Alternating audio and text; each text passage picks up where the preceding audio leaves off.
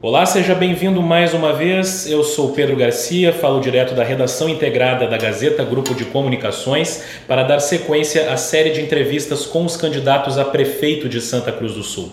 Pela ordem definida em sorteio no dia 19 de setembro, com a presença dos representantes das chapas, o entrevistado de hoje é o candidato Frederico de Barros, da coligação Santa Cruz da Gente, formada por PT e PCdoB. Frederico é jornalista, tem 27 anos e concorre pela primeira vez. Sua candidata a vice é Manu Mantovani. Olá, candidato, bem-vindo. Obrigado pela presença. Obrigado, Pedro, pela oportunidade da gente estar falando aqui contigo, com o Grupo Gazeta, e falar um pouco sobre as nossas propostas, aquilo que a gente defende e estar falando né, no nosso período de, pré ah, de campanha eleitoral.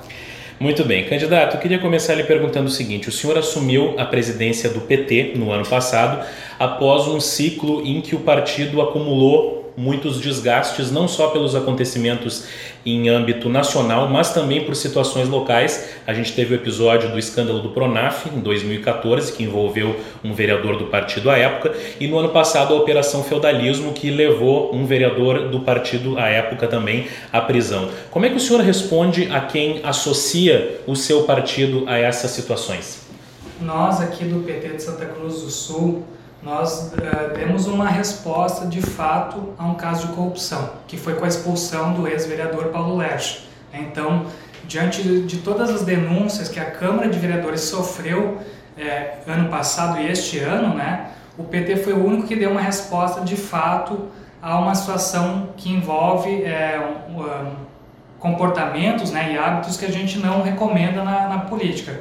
Então, me sinto muito tranquilo em dar uma resposta em dizer que, de fato, o PT tem uma posição firme contra a corrupção, né? nós demos exemplos com relação a isso, e os outros partidos do, da base aliada do governo não retiraram, não, não expulsaram, não uh, abriram nenhum processo disciplinar contra esses vereadores que estavam aí na Câmara e foram investigados por questão é, de utilizar a máquina pública né, e, e outros casos assim.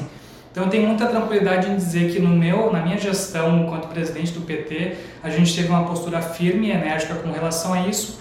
E a gente sabe que uh, existe um desgaste nacional, mas dentro daquilo que está na nossa alçada, a gente tem feito e tem mostrado que a gente tem uma posição, né, que é a da ética na política, de, é, de a gente voltar a fazer com que as pessoas acreditem na política. E isso passa por a gente não só falar, mas também dar um exemplo. Então a gente deu exemplo nesse caso mais recente. O senhor acha que no caso do Pronaf houve a mesma posição e houve a posição correta? Eu não posso opinar porque naquela época eu não estava afiliado ao PT, né? E eh, como eu tenho visto, o Ministério Público recém uh, abriu um inquérito, né? Então eu acredito que vão ser feitas as defesas, uh, vai ser escutadas as testemunhas e aí o Ministério Público deve julgar com imparcialidade, com isenção, né, como deve sempre ser.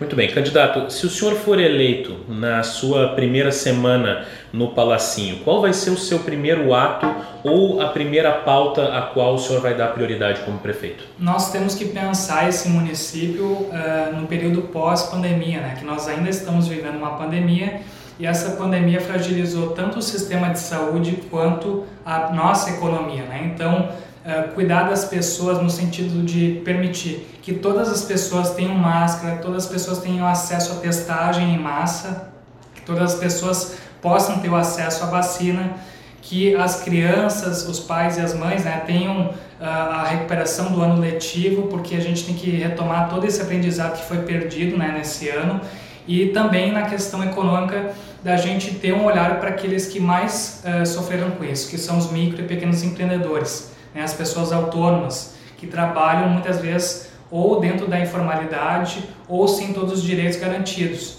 Então as grandes empresas vão se recuperar e a gente também não vai fazer distinção, mas nesse momento a gente tem que dar uma atenção muito grande aos micro e pequenos empreendedores, que são mais de 7 mil aqui em Santa Cruz do Sul e que geram empregos direta e indiretamente. Então, esse é o nosso foco. Da atenção de que forma o senhor diz? É por meio de crédito? Através de linhas de crédito uh, do Banco do Povo, né, fortalecendo com assistência técnica, uh, conhecimento, né, porque é, é dever público. E nas crises de 30 e 46, né, depois da Segunda Guerra, nós vimos que o Estado foi o indutor do desenvolvimento. Então, nesse momento que a gente está vendo uma crise sem precedentes, que é muito, uh, muito vista como uma crise lá, né, de, de, de 40, 46, a gente tem que retomar essa, com essa mesma resposta. O Estado ele não vai fazer um gasto, é um investimento. E se a gente investir em pessoas e permitir o desenvolvimento e mantendo a qualidade de vida das pessoas, aí sim a gente vai ter uma, digamos assim, a nossa recompensa, né, que é com o bem-estar das pessoas logo depois. Candidato, o senhor tem falado muito sobre a implantação do, do, orçamento participativo, que me parece que é uma das suas grandes bandeiras, né, e é um projeto associado a gestões do PT uh, eh, aqui no estado, inclusive. Queria entender como é que funcionaria né, o, o, orçamento participativo e principalmente como garantir o engajamento da sociedade, porque hoje, por exemplo, uh, as propostas orçamentárias elas são discutidas em audiência pública, mas a participação das pessoas é, é mínima, às vezes não, ninguém comparece a essas audiências audiências. Então, como é que funcionaria e como garantir que de fato a sociedade se envolvesse nisso? Sim, é, eu acredito que é através das, das associações de bairros, né, retomando isso, que a gente vai devolver esse protagonismo para as pessoas. Porque a gente sabe que hoje em dia as, as, as associações foram desarticuladas. Então eu acredito que a, a sociedade civil organizada ela vai conseguir participar dessa forma. E a gente organiza através de regiões e bairros, né, definindo as prioridades e necessidades. Então, ah, Santa Cruz do Sul tem um orçamento de quase meio bilhão.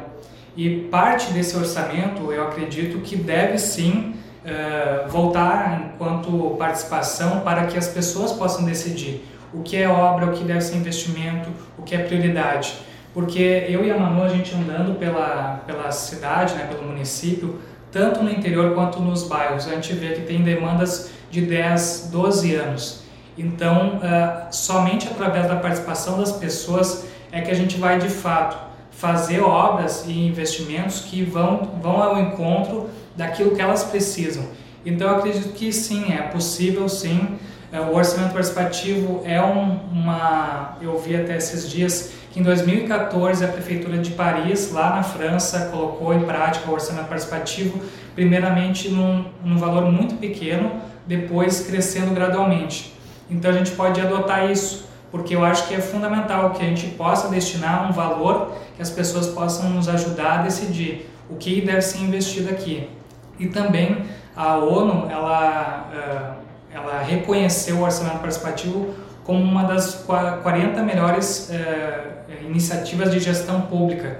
Então eu entendo que uma cidade que tem uma riqueza enorme, ela pode se desenvolver distribuindo renda, distribuindo acima de tudo investimento para as áreas que mais precisam.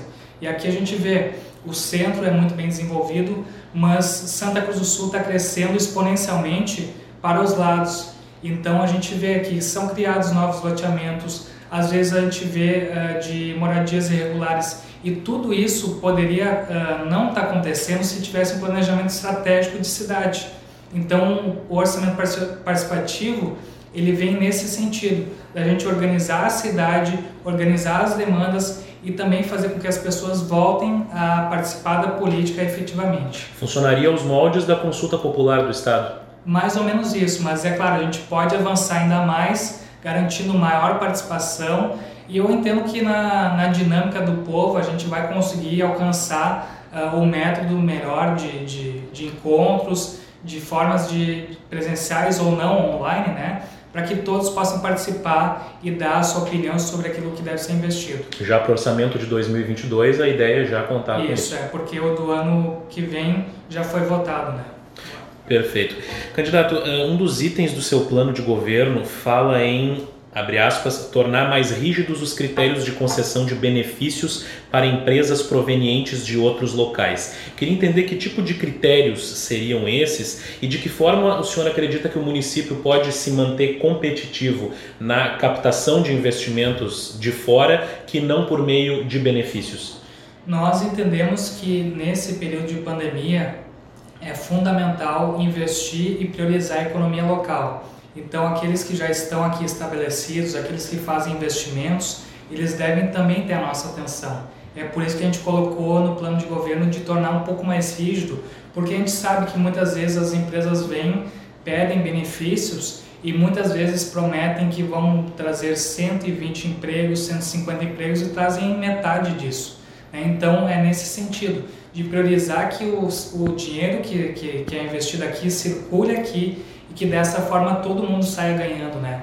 O mercado, o consumidor e uh, também o Estado, né? o município. Então eu entendo que é dessa forma. Nós não vamos ser uh, inimigos de proibir o investimento que vem de fora mas a gente ter claramente que aqui as empresas daqui, da região do Vale do Rio Pardo, podem fazer e trazer os investimentos necessários para que a gente se desenvolva. E aqui a gente já tem um comércio e uma indústria muito bem estabelecidos. Então, uh, podem vir outras empresas e podem trazer mais postos de trabalho, mas eu entendo que a gente tem que sempre pensar no emprego com todas as garantias, né? ou seja, o emprego com todos os direitos, uh, com respeito ao trabalhador e que dessa forma, trabalhando de maneira dialogada né, com uh, o mercado, com o trabalhador, a gente vai conseguir alcançar uh, as soluções que, que vão, de, vão ao encontro daquilo que a gente pensa e que está no nosso plano de governo. Uh, candidato, nos últimos governos, tanto o atual quanto o anterior, sofreram críticas por conta de financiamentos que foram contratados para a realização de obras. Inclusive se falava isso na época dos investimentos do PAC, né? Uh, investimentos dos quais o partido participou, e agora o atual governo também contratou uma série de financiamentos e, e sofreu críticas por isso. É, o que, que o senhor pensa sobre essa política de financiamentos e, e como fazer para sobrar recursos próprios de maneira que a prefeitura possa viabilizar investimentos sem necessariamente recorrer a empréstimos? Eu não sou contra uh, uh, a gente trazer investimentos, né? Mas acima de tudo, eu penso que a gente tem que ter responsabilidade e as críticas, as críticas com relação aos projetos que vieram é, do governo Telmo, né, para a Câmara de Vereadores para aprovação desses, é, desses empréstimos, foram justamente porque ele não está especificado é, onde que vai ser investido, início, meio e fim. Então, como é dinheiro do contribuinte, a gente tem que ter muito respeito com as pessoas, né? Não dá para trazer, a gente anunciar 50 milhões em investimentos, sendo que daí vai ficar para o governo uh, posterior né, para pagar essa conta. Então, eu, a gente tem que pensar numa lógica de desenvolvimento naquilo que é fundamental, ou seja, não dá para trazer investimentos é, que são irreais ou que vão ser como uma marca do governo, porque isso é só vaidade política. A maior marca que a gente pode trazer de investimento é melhorar a vida das pessoas. E nos governos do PT aqui a gente trouxe muitos investimentos através do PAC, através de emendas né, que ajudaram de fato a, a, melhorar a vida das pessoas. Então, Viver Bem é um dos, desses casos que nós mostramos que era uma, uma necessidade a gente trazer moradias para cá, porque tinha muita gente morando de forma irregular e precisava sanar esse problema, então esse problema foi resolvido. Além do viaduto Fritz e Frida, que foi é, no sentido de trazer mais segurança né, o pessoal de linha Santa Cruz, o pessoal que estava ali, porque haviam muitos problemas né, de trânsito ali. Então, todos os problemas que a gente, todos os investimentos que nós fizemos através de empréstimos ou através do governo federal foram pensados para sanar, uh, sanar, sanar problemas. E aqui a gente está vendo, por exemplo, uma gestão que está há oito anos acabando o acesso Grasa, está há muitos anos investindo no Lago Dourado e não mostra nenhum resultado, não mostra nenhum cronograma de trabalho de fato quando que vai ser anunciada a próxima etapa, quando que a gente vai ter de fato um término dessas obras. Então eu acho que é isso, a gente mostrar que esses investimentos vão ser pontuais e mais para melhorar a vida das pessoas de fato e não somente para ser uma obra pensada né, no sentido de deixar uma marca para Santa Cruz do Sul. Ainda em relação a investimentos, candidato, no seu plano de governo, consta a criação de um segundo distrito industrial e a implantação de um programa municipal de economia verde. E muito se fala, e não é de hoje, sobre a necessidade de reduzir a dependência econômica de Santa Cruz da cadeia produtiva do tabaco, né? a famosa diversificação. Eu queria saber qual é a sua visão em relação a isso e em quais setores o senhor acha que a prefeitura deve apostar e que tipo de políticas podem ser implementadas visando isso. Eu acho muito importante a gente valorizar, é claro, a cadeia do tabaco, mas também pensar uh, para o futuro, né? Porque a gente sabe que é, a gente tem que ter essa preocupação ambiental, né, é claro, mas também é, da gente pensar adiante e ver aquilo que o mundo está nos dizendo. Então, eu acho que é fundamental a gente trazer né, ou incentivar que induz, as empresas de eh, tecnologia e inovação se instalem aqui, se desenvolvam aqui, porque o futuro ele é digital, né? Então essas uh, essas empresas de tecnologia vão trazer a inovação necessária e através desses processos que vão ser simplificados todo mundo tem a ganhar. Então acho que é dessa maneira. A gente é claro fazendo uma gradual mudança, né, para para essa nova economia, mas no sentido de sempre buscar uh, preservar os empregos né, que nós precisamos e também, é claro, é, ter essa atenção de ver, olha, como que a gente pode ajudar uh, o, o, público a se desenvolver, né, aliás, o privado a se desenvolver. Então, eu acho que é nesse sentido, a gente percebendo os passos que estão dando, né, que estão é, se encaminhando, e nesse sentido a gente vai é, tem esse pensamento muito claro é, de que as empresas de inovação e tecnologia são fundamentais, porque daí ganha todo mundo, né? ganha o comércio, ganha a indústria, ganha todos que estão aqui. É, o senhor também propõe a criação de um programa chamado Santa Cruz Mais Igual, que seria um complemento às famílias que recebem Bolsa Família. Em 2019, nós tínhamos cerca de 2.600 famílias uh, recebendo uh, o Bolsa Família. Uh, eu queria entender é, se haveria algum critério para a concessão desse complemento municipal, se seria para todo o universo de beneficiários ou se haveria algum tipo de recorte, é, é, se o senhor já tem uma ideia de qual poderia ser o valor desse complemento e se há segurança quanto à viabilidade de um programa assim que, que é inédito, né? Todos os programas que nós pensamos, eu e a Manu, foram pensados e colocados ali porque são viáveis, né? Não tem nada que é uh, algo que não, que não pode ser colocado em prática. Então a gente tem essa segurança de que pode sim ser executado. E esse programa ele é fundamental por quê? Porque a pandemia ela mostrou que 21 mil pessoas utilizaram o auxílio emergencial aqui em Santa Cruz do Sul. E uh, então isso envolve, imagina, são 21 mil pessoas e essas pessoas utilizaram não só para si mesmas, né? Usaram para suas famílias. Então a gente pode ver que a, a pandemia ela desnudou uma face da desigualdade aqui em Santa Cruz do Sul, que muitas vezes não é vista pelos governantes. Então eu acho que a gente deve sim priorizar e cuidar das pessoas que estão naquela linha de pobreza, que estão desempregadas, né, que estão há muito tempo fora do mercado de trabalho e não têm nenhum tipo de renda. Então a gente ainda está trabalhando na questão é, do, do, do, do valor, né? Mas que seriam na faixa etária daquelas pessoas que ou não têm nenhum tipo de rendimento ou até dois salários mínimos, né? Porque a gente sabe que cada vez mais as pessoas estão precisando disso e como nós estamos num, num momento de desemprego em que 13% da população do Brasil está em desemprego e 30% está em subutilização, ou seja, está se virando de maneira autônoma ou recém está começando o seu negócio, isso precisa vir para ajudar essas pessoas, porque senão a gente não vai conseguir fazer com que essas uh, empresas, essas pessoas que estão começando a empreender, vão uh, vencer na vida, né? Então, conseguir desenvolver os seus negócios. Então, é nesse sentido, de beneficiar aqueles que mais precisam. Saúde, candidato. A pesquisa que nós publicamos há poucos dias no Instituto Métodos Uh, naquela ocasião, as pessoas foram questionadas sobre qual setor entende que deve ser a prioridade do próximo prefeito, independente de quem seja o eleito. E mais de 40% dos entrevistados apontaram a saúde. Qual é a sua prioridade nesse setor?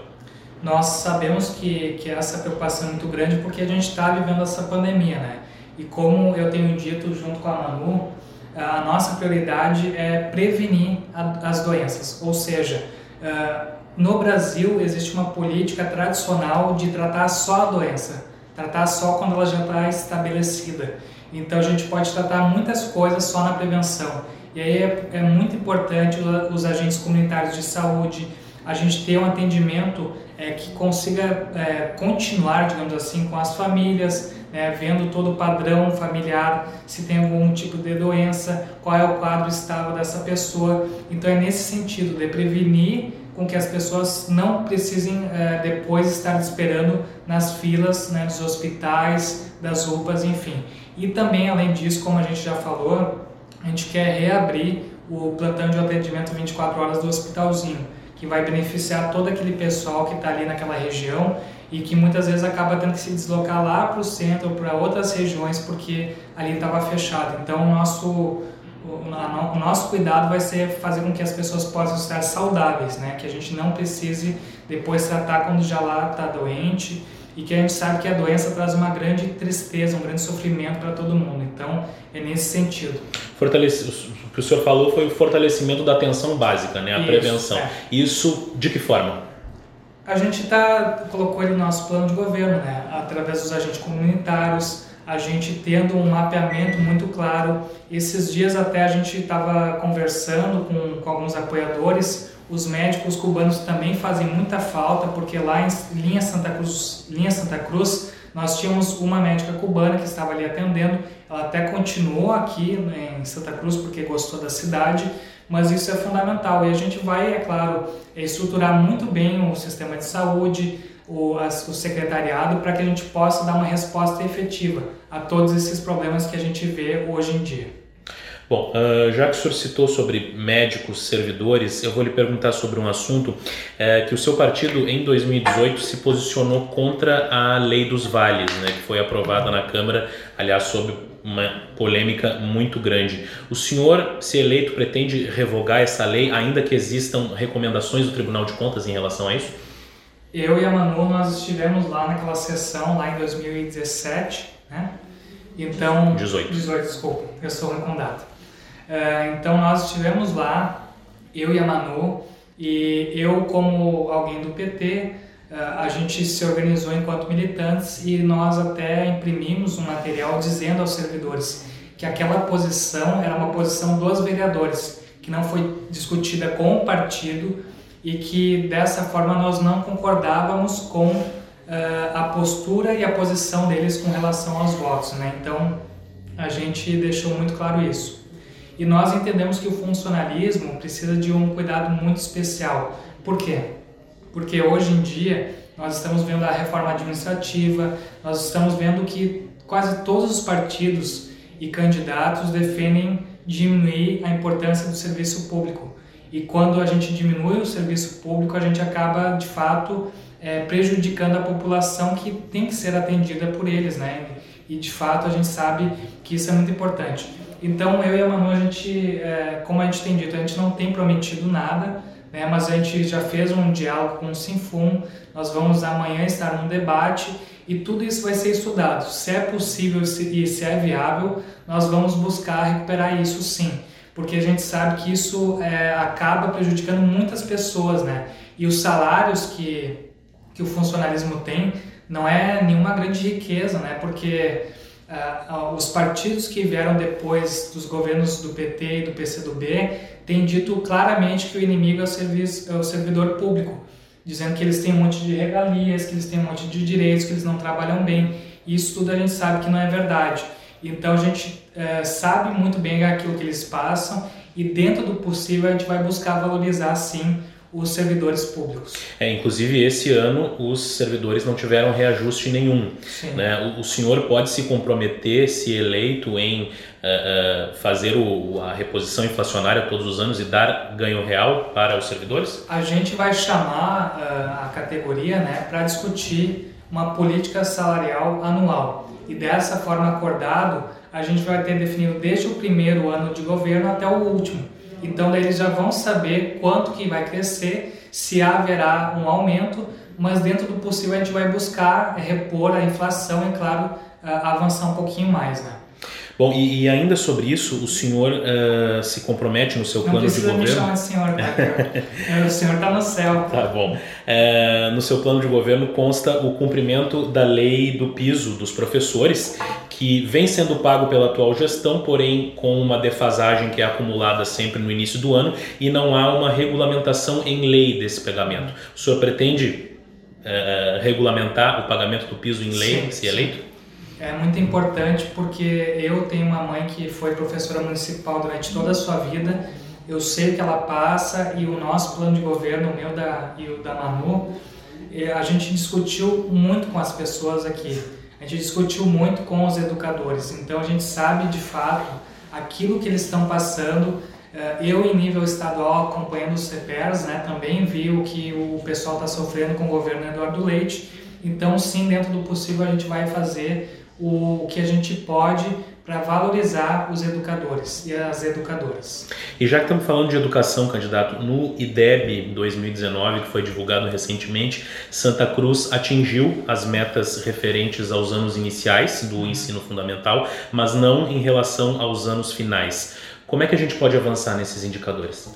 Eu acredito que é através do investimento, através da gente valorizar os profissionais que estão ali, da gente estabelecer um diálogo com a comunidade escolar que envolve funcionários, funcionárias, eh, educadores e educadoras, pais e mães e também os estudantes. Então, tudo através da base do diálogo, porque a gente sabe que esses, eh, essas situações todas elas envolvem muitas, muitos elementos. Então, é através disso que a gente vai buscar eh, fazer com que essa seja uma gestão compartilhada é que os pais e as mães uh, trabalhem e participem efetivamente do aprendizado dos seus filhos e filhas. Né? E também a gente tem é, muitas propostas dentro da área da educação que eu acho que são muito importantes. Então a gente vai conseguir é, implementar isso através do diálogo, né? fortalecendo, é, permitindo as eleições diretas das, das direções escolares, porque a gente sabe que muitas vezes tem uma briga ali, né? que é, muita gente não gosta, enfim, quer passar por cima.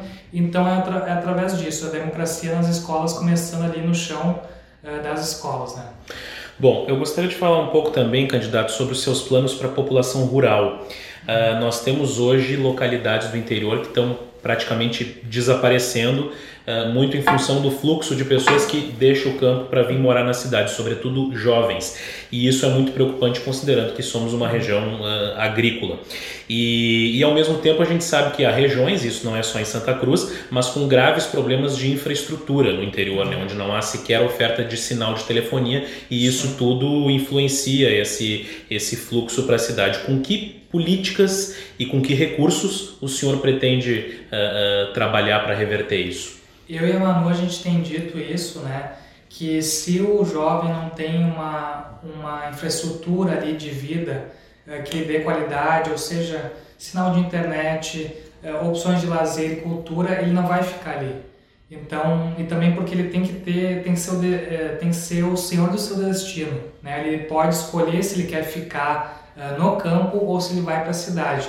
Então, eu acho que a gente pode sim investir muito mais através de infraestrutura.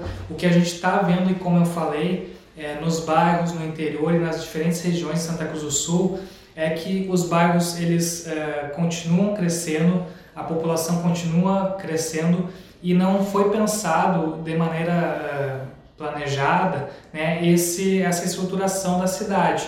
Então, se a gente não investir em cultura, em lazer, em espaços verdes, em espaços compartilhados da comunidade, as pessoas não vão querer ficar ali. Né? E é por isso que muita gente vem para o centro, né? vem para a cidade. Então, através desses investimentos é, que são pontuais, mas da gente buscar dar melhor, melhor qualidade de vida para essas pessoas, né? E obras e, e dinheiro para isso tem, é porque a gente tem 500 milhões do orçamento, basta a vontade política, basta a gente pensar a cidade não só para o centro, mas sim a cidade como um todo. Bom, e já que o senhor está falando sobre uh, que, há dinheiro, né, que há recursos, eu queria lhe perguntar como é que o senhor pretende uh, uh, montar a estrutura administrativa da prefeitura no seu governo. Nós temos atualmente 15 secretarias municipais. Eu vi que no seu plano de governo consta a criação de uma secretaria voltada para políticas para mulheres e cogita a possibilidade de criação de uma secretaria da juventude. Queria que o senhor me explicasse qual é o, o modelo de, de secretariado que o senhor tem em mente. Primeiro, eh, nós vamos ter pessoas experientes que têm conhecimento técnico das suas pastas, então vão ser pessoas preparadas para já estar na, na, administração pública e nos ajudar a resolver os problemas e situações que a gente vai é, enfrentar. E ali a gente colocou, porque a gente acha muito importante, e esse período de pandemia também revelou que há um aumento muito grande dos casos de violência contra a mulher, inclusive aqui em Santa Cruz do Sul. Então, existe dinheiro para a gente investir. E isso, o investimento público, que muitos veem como um gasto ou como algo desnecessário, não é, na verdade, um gasto. Tudo que a gente for fazer para melhorar a qualidade de vida das pessoas, de dar uma, um suporte, uma estrutura, né, uh, é investimento. Investimento isso retorna. Então, a gente vai buscar estruturar com pessoas que são competentes, que são capazes, que têm uma experiência de gestão e dentro disso a gente vai dar uma atenção muito grande a, a esses setores que a gente vê. Porque, por exemplo, a população é, feminina é maior que masculina, né, em termos gerais do Brasil, e aqui em Santa Cruz do Sul, se não me engano, também. Então, elas têm que estar representadas com os, os espaços de poder que são delas, né, e também podendo uh, contribuir com as suas experiências, com aquilo que elas pensam, com aquilo, com aquilo que elas veem. Então, é dessa maneira. E a juventude ali que tu citaste, ela é fundamental, porque hoje, quase toda semana, a gente vê uh, nos jornais que, que a população mais jovem está uh, morrendo. E está morrendo por quê? Porque acaba muitas vezes se envolvendo com o tráfico de drogas, acaba fazendo uma escolha errada, né? Então, a gente tem que oportunizar que esse jovem tenha a experiência, aliás, a esperança e a crença de que a vida dele pode melhorar. Se a gente não der oportunidade, se a gente não desenvolver políticas públicas que vão ao encontro disso, a gente vai sempre ver a nossa população mais jovem morrendo ou então indo para o crime. Então é dessa maneira, a gente vai e, e, e, dentro do nosso plano de governo a gente discutiu isso com a juventude, né? Da gente é, pensar como que essa juventude ela pode se expressar, porque a juventude é um momento muito difícil das nossas vidas, né? Os adolescentes eles passam por várias coisas, tem as mudanças com seus, cor com seus corpos, tem às vezes a situação de bullying, né? e o jovem ele já vem com uma autoestima assim de um, de às vezes não se sentir é, parte daquele lugar que ele está, né? às vezes não sabendo se ele vai conseguir fazer uma faculdade, como é que depois ele vai entrar no mercado de trabalho. Então tudo isso tem que ser pensado e eu como jovem é, eu tenho um compromisso com a juventude nesse sentido a gente dar de fato uma perspectiva de futuro para eles. O senhor falou sobre buscar pessoas com experiência né, para assumir as secretarias. É... O senhor pretende fazer alianças com outros partidos? Porque nesse processo de, de, de pré-campanha uh, uh, vocês tinham algumas restrições para firmar alianças Sim. e o senhor, assim como qualquer outro candidato que for eleito não vai ter uma maioria automática na Câmara para aprovar projetos. O senhor está aberto a negociar com, com, partidos de perfis diferentes, até do, do Partido dos Trabalhadores? Pra... O que nós sempre falamos, eu sempre falei, enquanto alguém que é, viu muitas alianças do PT é, serem contestadas e eventualmente darem errado, é que as alianças é, políticas, no sistema político que a gente tem, tem que ser baseadas no projeto. Então, se, elas, se as pessoas têm concordância com o projeto, com aquilo que a gente defende, elas são bem-vindas. E dentro do possível, a gente vai dialogar com a Câmara de Vereadores para conseguir aprovar as leis. A gente sabe que nem sempre é fácil constituir uma maioria, né? Mas ao contrário desse governo que retirou a autonomia da Câmara de Vereadores e que mandou e desmandou é, inchando a sua, a sua base aliada, nós não, não vamos fazer isso. Né? Nós vamos fazer através do diálogo. Se é bom, eu tenho certeza que os vereadores vão se comprometer com o desenvolvimento de Santa Cruz do Sul. E eles também vão ter certeza que os, os, uh, os projetos importantes que são necessários para a população, a população vai defender. Porque no, na nossa administração ela vai sentir o gosto de ser administração municipal pela primeira vez na história da, de Santa Cruz do Sul. Candidato, também no seu plano de governo o senhor propõe, se eu compreendi bem, transformar toda a extensão do Cinturão Verde, que são 453 hectares, em uma área de preservação permanente e fala inclusive em, em desapropriações e indenizações. Eu queria entender isso um pouco melhor. A sua ideia é de fato proibir toda e, todo e qualquer tipo de construção em toda a extensão do cinturão e como é que ficam as construções que foram autorizadas e que já existem lá? A gente vai sempre é, se basear na lei, né? E é muito importante que a gente tenha em mente que o cinturão verde ele é uma área fundamental para Santa Cruz do Sul fundamental para o futuro da cidade. Porque, por exemplo, a gente vem aqui no centro, está uma temperatura de 40 graus. a gente vai mais próximo da natureza, essa temperatura baixa, o ar é melhor, as pessoas vivem melhor. Então, o que a gente vai fazer? Tudo aquilo que for projeto eh, do mercado imobiliário tem que passar por uma rigorosa seletiva. E ali, aquela área ali deve ser de proteção. Ou seja, eh, se a gente não pensar um pouco no futuro das gerações e deixar um pouco do lado do nosso bolso, a gente vai acabar sofrendo muito. Então é por isso, eu acho que a gente tem que sim é, manter o pé firme, porque o futuro do nosso mundo, o futuro do nosso país, o futuro da própria economia depende do meio ambiente. Depois que não tiver uma, uma árvore aqui, não tem como ganhar dinheiro, né? E não tem como plantar árvore, construir uma árvore, comprar uma árvore. Então eu acho que é isso. A gente tem que ter muito claro que o compromisso ambiental não é simples balela ou palavras ao vento é de fato algo que a gente tem que pensar na sobrevivência da raça humana. Se o senhor for prefeito, então não se deve mais autorizar construções no Cinturão Verde. Tem que fazer uma, como eu falei, a gente tem que sempre respeitar a lei e tem que ter muito claro que a gente não pode simplesmente avançar por aquela área ali, porque a gente está vendo o que está acontecendo aí na, no Brasil, né? O ex-ministro do Novo, o Ricardo Salles passou a boiada, eh, a gente já está sofrendo com, a, com, com aquilo que ele fez no Pantanal e na Amazônia. Bom, Isso uh... não vai ser exemplo aqui, aqui não vai ser assim. Perfeito. Uh, ainda no seu plano de governo, o senhor fala em assegurar transporte público coletivo mais acessível aos jovens, retomando o debate sobre a meia passagem ou o passe livre. E a gente vem acompanhando o sistema de transporte coletivo em Santa Cruz vive uma situação complicada, porque há uma redução muito significativa no volume de passageiros, e a resposta que vem sendo dada a isso são os sucessivos aumentos tarifários, que por sua vez afastam ainda mais os passageiros. Como o senhor pretende lidar com esse risco de colapso no sistema de transporte? E eu pergunto se é possível garantir mais benefícios, como o senhor está colocando aqui, nesse contexto.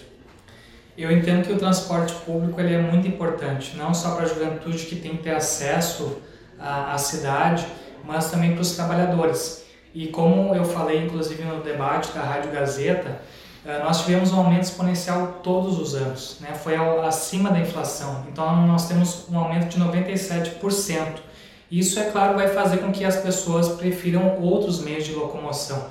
Então, para chegar até o centro, é muito mais fácil desembolsar 15 ah, ou 20 centavos a mais pegar um Uber e tu ter todo aquele conforto do, do ar-condicionado, enfim, da balinha, do que tu esperar no, no transporte público ali por um ônibus que às vezes vai demorar, que às vezes vai vir cheio, que às vezes, às vezes não vai vir com ar-condicionado. Então a gente tem que pensar em como isso pode beneficiar a maioria das pessoas. Os nossos projetos, aquilo que está no nosso plano de governo, sempre vai no sentido da gente pensar no todo. E dentro disso, eu acho que a gente vai ter que fazer um debate sim com a juventude. E aqui eu me proponho a gente conversar com a juventude, porque às vezes no período de pré-campanha não é fácil a gente conseguir todos os compromissos falar com todos os setores, mas porque eles precisam de fato ter um acesso maior. Às vezes eles precisam vir comprar um material para a escola, isso precisa ser assegurado. E com relação ao transporte público, se a gente vai dar benefício ou não, eu acho que o mais importante é a gente pensar em como que a gente pode manter um, um valor acessível para as pessoas e também é, melhorar o serviço que hoje é prestado para a comunidade.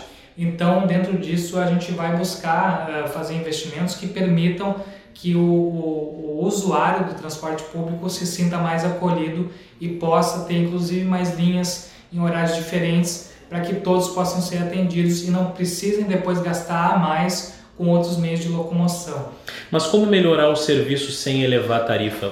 Qual seria a saída? Um subsídio da prefeitura ou de que outra forma? Nós podemos estudar sim um subsídio, né? mas isso com muito diálogo e também de maneira transparente para todo mundo saber como que está sendo isso, né? para depois as pessoas não pensarem que a gente está simplesmente beneficiando os mesmos de sempre.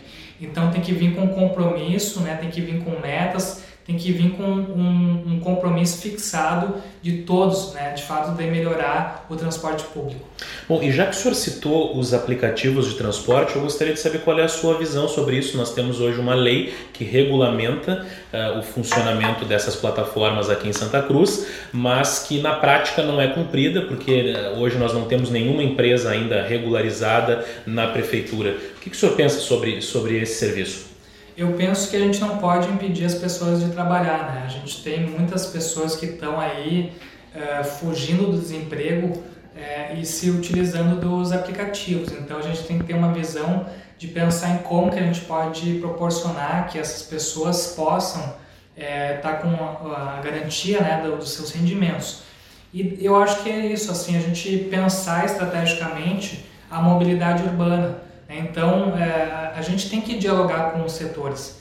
E eu acredito que, embora essa lei tenha sido é, sancionada, a gente precisa ter um diálogo muito maior do que já foi feito. Porque eu lembro que quando ela foi aprovada, muita gente reclamou, muita gente disse que não foi consultada, muita gente disse que essa lei não iria ajudar ninguém. Então, se as pessoas acreditam de fato no gestor e acreditam na palavra dele, essa lei vai ser cumprida. Mas se a gente não fizer isso com diálogo, aí é claro que as leis não vão ser cumpridas. O senhor pretende revisar essa lei, então? Revisamos. Perfeito. Em relação ao serviço de saneamento, que é outro nó bem complicado que o município enfrenta já há vários anos. No seu plano de governo, o senhor fala em atualizar o diagnóstico do sistema de saneamento. E o seu partido, na, na época, em 2014, embora fosse oposição, aprovou a assinatura do contrato de 40 anos com a Corsã. E o que a gente vê hoje é que houve alguns avanços, mas nós temos muitas obras que estão previstas no convênio que estão atrasadas, e o problema da falta de água, que é o que todo mundo quer ver resolvido quanto antes, persiste. Qual vai ser a saída no seu governo? Nós precisamos cobrar que esses contratos eles sejam cumpridos, né? Ou seja, é, a, a, população está sofrendo todos os dias quase com a falta de água. Eu mesmo, é, que eu tenho a, a minha namorada Carol, ela mora lá no Esmeralda, eu vejo constantemente ela reclamando disso, né? E às vezes a gente é, vê que as pessoas, na verdade, pagam seus impostos, é, dão um retorno para o município, mas o município não dá um retorno para elas. Então a gente precisa rever tudo isso. E eu, eu acredito que é de fato cobrando essas melhorias. Nós vamos ter um diálogo firme com a, com a Corsã, nós vamos é, de fato buscar avançar nisso e fazer com que todas as metas, tudo aquilo que está no, no contrato seja cumprido. É porque a gente sabe que muitas vezes acaba faltando água, se abre rua, depois a gente não uh, tem a reposição né, dos canos mais velhos. Então é um problema muito grande mas a gente sabe que o investimento em saneamento ele é fundamental, porque o investimento em saneamento, ter o, o esgoto tratado, ele evita um monte de doenças gastrointestinais e além disso propicia uma melhor qualidade de vida. Então a gente precisa de fato sentar, dialogar e encontrar soluções para Santa Cruz do Sul.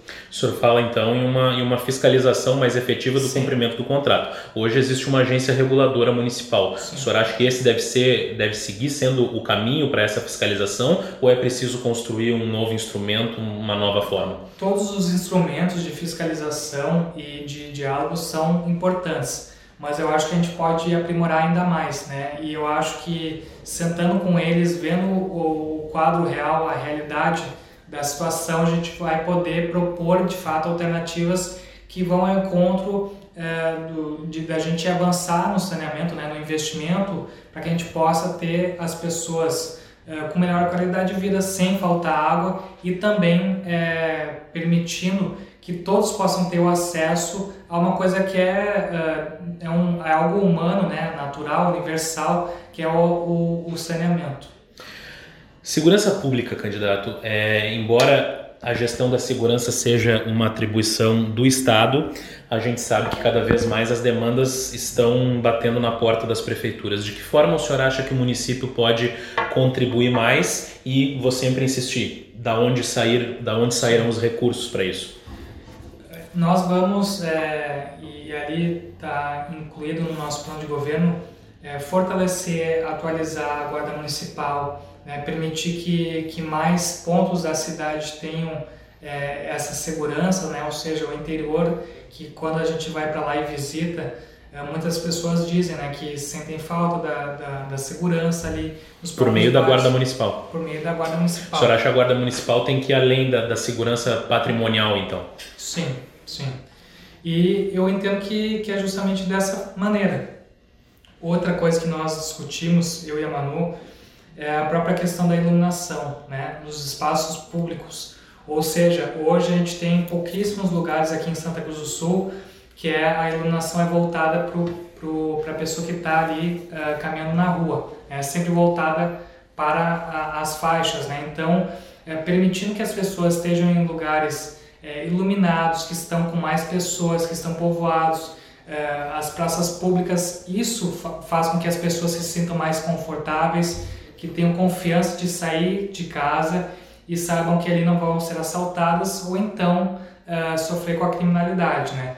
E outra questão que eu acho que é fundamental quando a gente fala de segurança é que uh, isso está uh, claramente ligado à educação. Se a gente não, não investir em educação, se a gente não investir em oportunidade para as pessoas, muitas vezes elas acabam indo para a criminalidade. Então eu prefiro investir o que for necessário em segurança do que depois construir sepultura ou investir em presídio. Um outro ponto que eu gostaria de tratar, candidato, é a questão do turismo. Santa Cruz tem um potencial turístico que é muito pouco explorado e isso não é de, um governo ou de outro, é, é histórico. Né? É, que política o senhor acha que o governo municipal pode adotar no sentido de fomentar esse potencial, inclusive pensando que há uma, uma perspectiva de uma demanda muito grande sobre o turismo regional no pós-pandemia? Sim. Eu e a Manu, a gente inclusive falou sobre isso que a gente precisa pensar uma política que vá para além dos governos, né? ou seja, uma política ser pensada e aplicada independente dos partidos que vão passar por ali. Então, que a gente possa fortalecer uh, o turismo da agricultura, né? que a gente possa beneficiar, porque aqui em Santa Cruz do Sul, quando as pessoas vêm visitar, elas sempre falam é muito bonito, tem muita cerveja boa, né? as pessoas aqui são muito... Uh, é, acolhedoras. Então a gente tem que aproveitar esse enorme potencial. E dentro disso a gente vai ter que fazer investimentos, né? porque o investimento no turismo ele sempre retorna. E a gente vê vários municípios que estão aqui vizinhos que nem sempre tem um investimento tão grande, mas que tem um retorno muito maior, porque já são referências. Então aqui a gente tem que, a gente tem que meio que começar do zero, né? pensando de fato como que a gente pode abranger. E eu tenho certeza que a gente tem muitas pessoas aqui criativas, tem muitos lugares bonitos que a gente pode explorar e dessa maneira fazer com que Santa Cruz do Sul possa uh, investir na sua potencialidade máxima, que é um povo acolhedor, que é uma terra muito bonita e que é um espaço que as pessoas querem visitar, querem conhecer e muitas vezes querem ficar. A Oktoberfest, que é um patrimônio cultural, turístico, enfim, de Santa Cruz. É, ainda no ano passado nós tivemos muitas críticas em relação, por exemplo, ao, ao preço do ingresso, ao preço do, dos produtos que são comercializados ali dentro. Uh, o senhor, como prefeito, pretende de alguma forma interferir nisso? Eu acredito que, que a gente precisa pensar um pouco a outubro, porque a gente, até mesmo conversando com as pessoas, muitas vezes elas falam que outubro deixou de ser uma festa uh, de cultura germânica para ser uma festa comercial. E eu acho que Oktober é um, deve ser um espaço de todas as culturas, ou seja, da cultura uh, germânica, da cultura afro, da cultura portuguesa, de todas as tradições que estão aqui e que a gente deve celebrar. Então, eh, eu acredito que a gente precisa também, eh, e aí depois a gente vai fazer isso né, através do diálogo, pensar em como a gente pode atrair mais pessoas porque a Outubro sempre traz muita gente de fora, né? E me, a, com essa crise, às vezes é muito difícil, né? Tu compra um dia, no outro tu não vem. Então, tudo dentro do possível que a gente puder fazer para ajudar Santa Cruz do Sul, nós vamos ajudar. Claro que sem uma intervenção, mas sempre com um diálogo. O senhor falou sobre, o senhor mencionou cultura afro e desde o ano passado Santa Cruz conta com uma lei que prevê reserva de vagas para pessoas negras em concursos públicos. Queria saber do seu posicionamento em relação à política de cotas e se o senhor pretende uh, expandir essa política de alguma forma, não só para pessoas negras ou para outros públicos. Enfim, qual é a sua visão a respeito disso? É, nós, nós somos a favor da política de cotas, acho que é muito importante porque a gente tem que ver que, que o Brasil, e Santa Cruz também é um reflexo disso, é muito desigual. E quando a gente vê quem é mais afetado pela desigualdade são justamente as pessoas pobres, né? Pobres, negras e mulheres. Mulheres negras ainda mais. Então é por isso que a gente tem que sim é, buscar fazer com que toda é, tudo que estiver ao nosso alcance, a gente possa ter ali pessoas negras pessoas que vão dar essa contribuição, porque é uma forma de parar um pouco essa enorme desigualdade. A gente sabe que não vai acabar com o racismo, né? porque infelizmente é um mal que, que vive né, na nossa sociedade como um todo. Mas dentro do possível, sim, a gente buscar de todas as maneiras né, que as pessoas negras tenham as mesmas oportunidades que as pessoas brancas, né, que, que, que, que, somos nós, né, no caso. Precisamos ir além, então, dessa ir política além. em concursos públicos, Sim. por exemplo. Olha, a gente vai, vai pensar um pouco nisso, né? Mas eu acho que tudo que for possível, o nosso secretariado, por exemplo, a gente ter pessoas negras ali. Nós temos na, na nossa coordenação a Cintia Luz, que é uma pessoa uh, referência para a comunidade negra.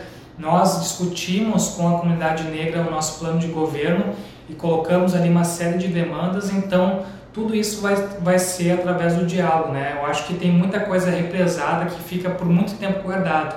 E a gente, ter, estando lá na prefeitura, sendo prefeito, a gente vai conseguir dar vazão a essas enormes é, coisas que estão sempre aí guardadas. Né? Então, é uma maneira nossa de equiparar um pouco a desigualdade, diminuir ela e também permitir que as pessoas negras tenham também seus espaços, possam ser também lideranças nos postos é, da prefeitura. Para terminar, candidato, a gente teve nos sucessivos governos uh, diferentes formas de participação do vice ou da vice-prefeita, né? em alguns momentos trabalhando mais uh, diretamente com o prefeito, em outros assumindo determinados setores. Qual vai ser o papel da sua vice no, no seu governo? Eu posso te garantir que a Manu não vai ser uma vice decorativa e que também não vai dar golpe. Então, é, a Manu, ela, como eu tenho dito assim, e não é rasgação de seda. Tem sido um orgulho para mim é, andar com ela, andar com a Clara, que é a filha dela e a nossa assessora, né? Uh, então a Manu tem contribuído muito, né? Desde o momento que a gente firmou a coligação, desde o momento que nós começamos a conversar, em todo o processo do plano de governo, uh, a Manu esteve presente. E nesse período né, de campanha uh, não é diferente, né? ela está aqui comigo sempre, no, nas nossas agendas que nós fazemos de rua ou então visitando pessoas e entidades, nós estamos sempre presentes. Então eu posso te assegurar que a nossa parceria vai se manter, a gente vai ter muito diálogo. Uh, naquilo que a gente diverge, a gente sempre vai tentar encontrar um ponto em comum e eu tenho certeza que a gente, como nós participamos de partidos que têm de fato convicções políticas muito claras, as divergências serão muito menores. E a gente também não tem a vaidade política de um aparecer mais ou outro. Então, nós vamos ser parceiros durante esses quatro anos e trabalhar em prol da comunidade de Santa Cruz do Sul. Muito bem, candidato Frederico de Barros, muito obrigado por ter aceitado o nosso chamado e por vir conversar conosco. Uma boa campanha para o senhor. Obrigado, Pedro. Obrigado a todos que acompanharam essa entrevista. E no dia 15 de novembro, vote 13.